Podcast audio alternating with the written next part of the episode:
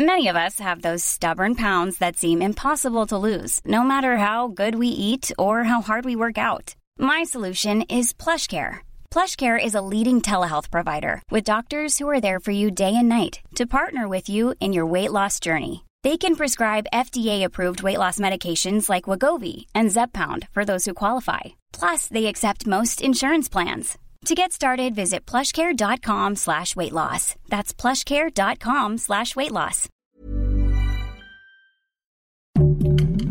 Heraldo Podcast, un lugar para tus oídos.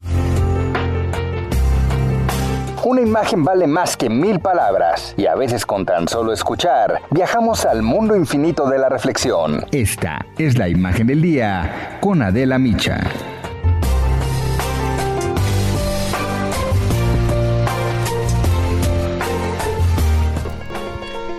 A poco más de un año de que iniciara la emergencia sanitaria por COVID-19 con medidas restrictivas y de confinamiento, en las cifras oficiales México alcanzó anoche las 200.211 defunciones por esta enfermedad, una cifra por mucho superior a este escenario catastrófico que el 4 de junio del 2020 anticipaba Hugo López Gatel, subsecretario de Prevención y Promoción de la Salud, de 60.000 muertes por COVID. Allá por la segunda semana de febrero hicimos una primera estimación de la carga esperada de enfermedad. El mínimo era 6.000, otro escenario era 8.000. Teníamos así hasta 28.000, que se redondea a los 30.000, e incluso un escenario muy catastrófico que podía llegar a 60.000.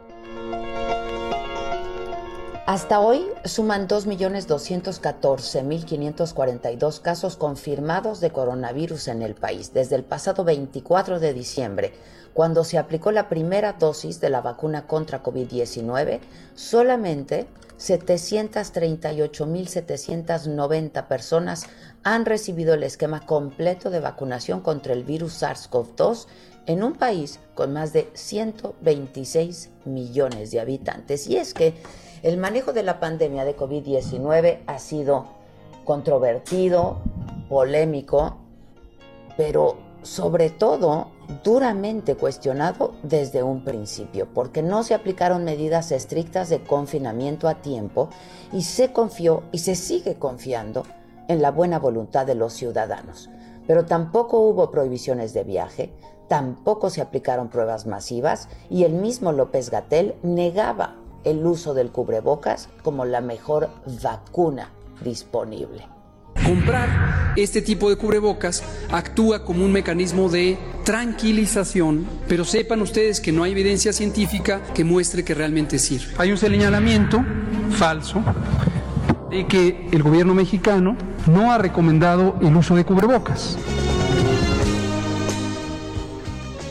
Anoche, en Palacio Nacional, el responsable de la conducción de la pandemia de COVID-19 en el país dijo que los medios teníamos una afición en los números redondos y en concentrarnos en el lado más triste de la epidemia. Yo me pregunto, ¿hay otro?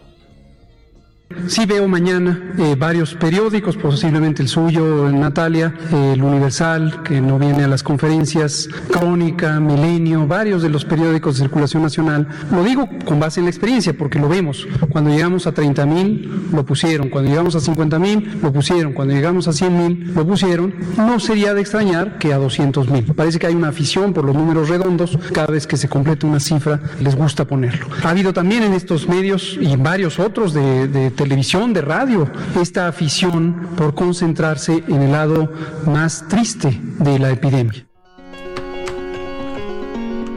Pero lo cierto es que el número de muertes que reporta la Secretaría de Salud difieren de las del INEGI, el Instituto Nacional de Estadística y Geografía, que en enero informó de 68.7% más defunciones a causa del COVID-19 que las registradas por las autoridades sanitarias.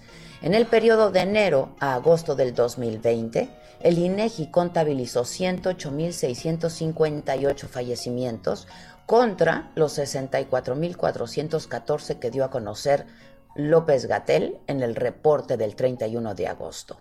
El informe del INEGI, características de las defunciones registradas en México durante enero-agosto del 2020, se basó en los registros administrativos de fallecimientos generados a partir de los certificados de defunción. Y el COVID-19 representó la segunda causa de muerte a nivel nacional, por debajo de las enfermedades del corazón, pero más alto que la diabetes.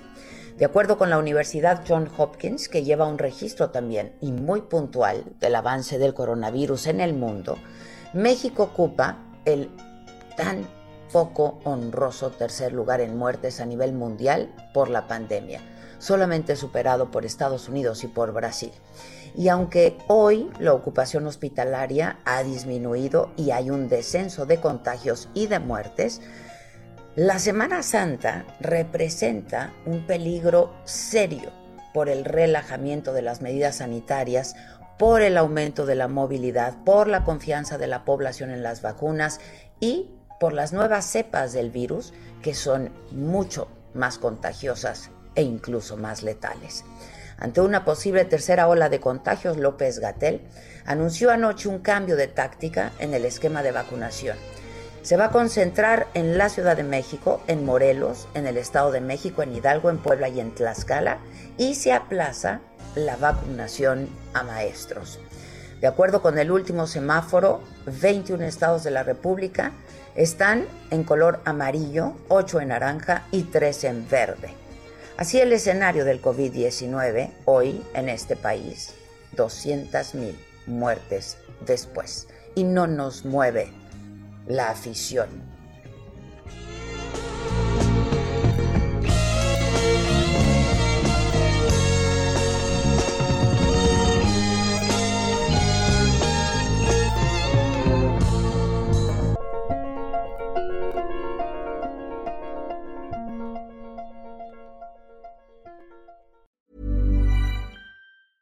A lot can happen in the next three years. Like a chatbot may be your new best friend but what won't change? Needing health insurance. United Healthcare Tri Term Medical Plans are available for these changing times.